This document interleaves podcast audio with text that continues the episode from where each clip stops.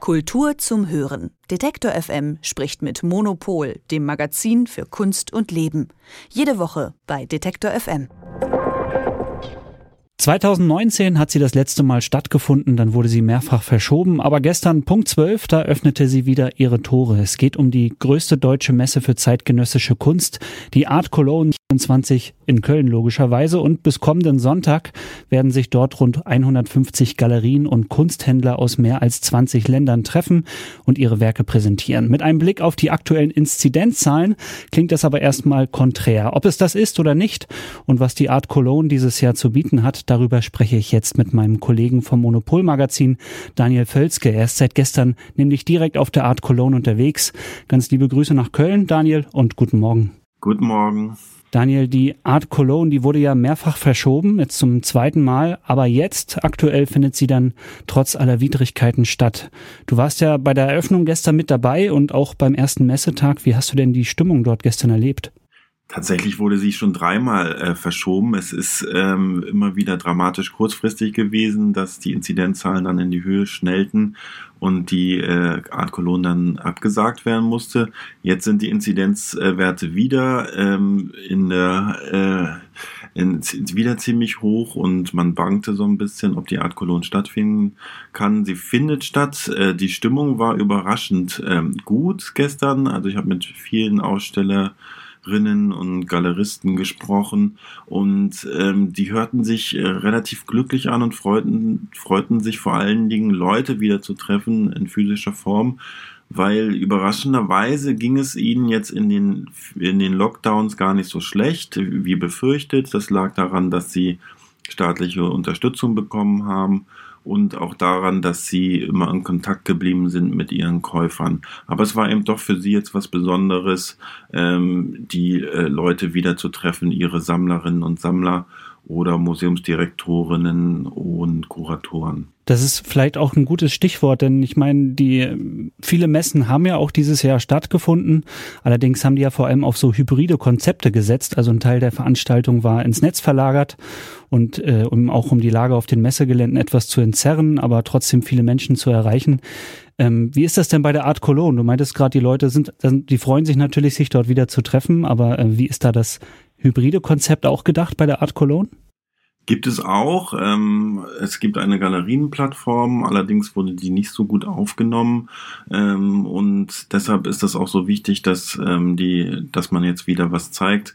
Äh, der Messedirektor Daniel Hack selber meinte, äh, man, äh, man bräuchte dieses vor Ort sein, man bräuchte auch äh, den Kontakt und ähm, freute sich eben auch, dass er seine Messe jetzt eröffnen konnte.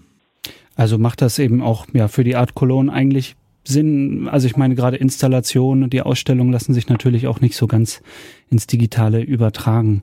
Aber vielleicht noch mal ein Blick auf die Corona-Situation. Aktuell haben wir ja eigentlich so hohe Inzidenzen wie noch nie. Die Art Cologne wurde, wie du gerade noch berichtigt hast, äh, dreimal verschoben. Jetzt ist es eigentlich ja äh, die schlechteste Situation, um diese Veranstaltung stattfinden zu lassen. Wie reagiert denn die Art Cologne momentan auf die Situation? Ähm, es gilt dort immer noch 3G. Es ist zwar in NRW 2G beschlossen für öffentliche Veranstaltungen, das gilt dann aber erst ab nächster Woche. Ähm, das äh, sehe ich ein bisschen kritisch, aber ähm, die Messe lässt sich da irgendwie nicht beirren. Ähm, man muss die Tickets ähm, vorher kaufen. Das geht nicht mehr, dass man sie einfach, dass man einfach hingeht und dann äh, die Tickets kau kauft. Und mit dem Online-Ticketkauf muss man gleichzeitig den Nachweis ähm, für 3G hochladen. Dann, was ich, ähm, was ganz augenfällig ist, dass die Gänge sich verbreitet haben, dass man überall natürlich Maske trägt.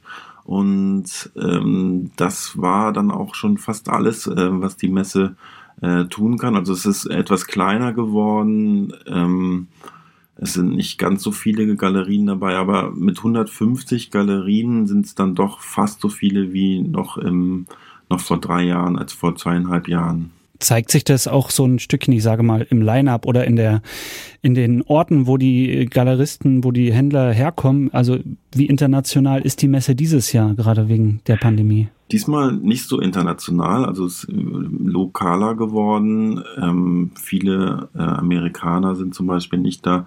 Es sind tatsächlich fast nur, also vor allen Dingen deutsche Galerien da Und ähm, ja, also wenn man international kaufen will, dann muss man tatsächlich äh, online gehen. Das ist auch, auch ein gutes Stichwort, wenn wir online gehen wollen, um zu kaufen. Viele Werke, die wirken ja auch erst richtig, wenn man sie in der Wirklichkeit sehen kann, aber dieses Jahr spielt ja auch digitale Kunst und damit auch noch ein relativ junger Trend auf dem Kunstmarkt eine große Rolle. NFTs, also rein digitale Kunstwerke, die dann durch ein fälschungssicheres Zertifikat gesichert sind. Und äh, wie, wie präsent sind NFTs denn auf der Art Cologne? Erstaunlich wenig. Es dominiert Malerei, Fotografie und Skulptur. Ähm, NFTs habe ich gesehen. Es gibt zum Beispiel bei der König-Galerie eine Arbeit von Refik Anadol, äh, wo er Bilder vom Mars zu einem irgendwie hypnotischen, aber doch auch äh, bildschirmschonerhaften Loop transformiert hat. Oder bei Nagel Draxler, wo der äh, Künstler und Autor Kenny Schachter eine Aufnahme von dem letzten US-Soldaten, der Afghanistan verlassen hat, mit einem NFT verknüpft hat und als ähm, denkmalhafte Skulptur dort inszeniert auf dem Stand. Aber die interessanteste NFT-Arbeit stammt von dem jungen Künstler Nico Abramidis und NE, so nennt er sich, am Stand von Max äh, Göletz. Ähm, der verkauft ähm, zu einem Film, der noch entsteht, Anteile als NFTs und als pa Papierzertifikate.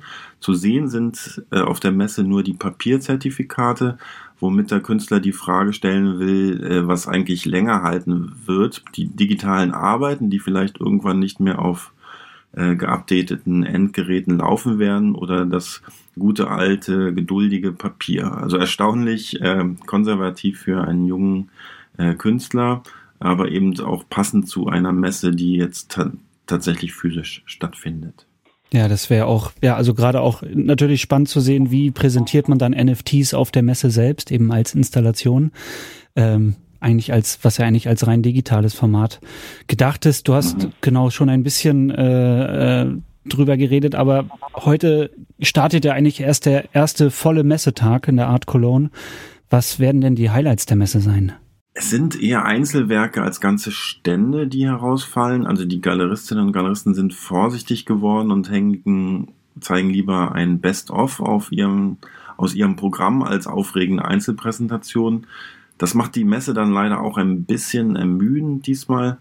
Hm, dennoch gibt es ähm, bei den Einzelwerken Highlights. Also mir persönlich haben zwei Bilder von Norbert Schwonkowski, dem verstorbenen Maler, äh, gefallen, das bei der Hamburger Produzentengalerie. Und ähm, da muss ich auch noch verweisen auf unseren Monopolstand, ähm, der direkt gegenüber dieser Produzentengalerie liegt. Da können wir diesmal Arbeiten von Studierenden der Kölner Kunsthochschule für Medien und der Düsseldorf, Düsseldorfer Kunsthochschule sehen. Kunstakademie. Dank Daniel für das Gespräch.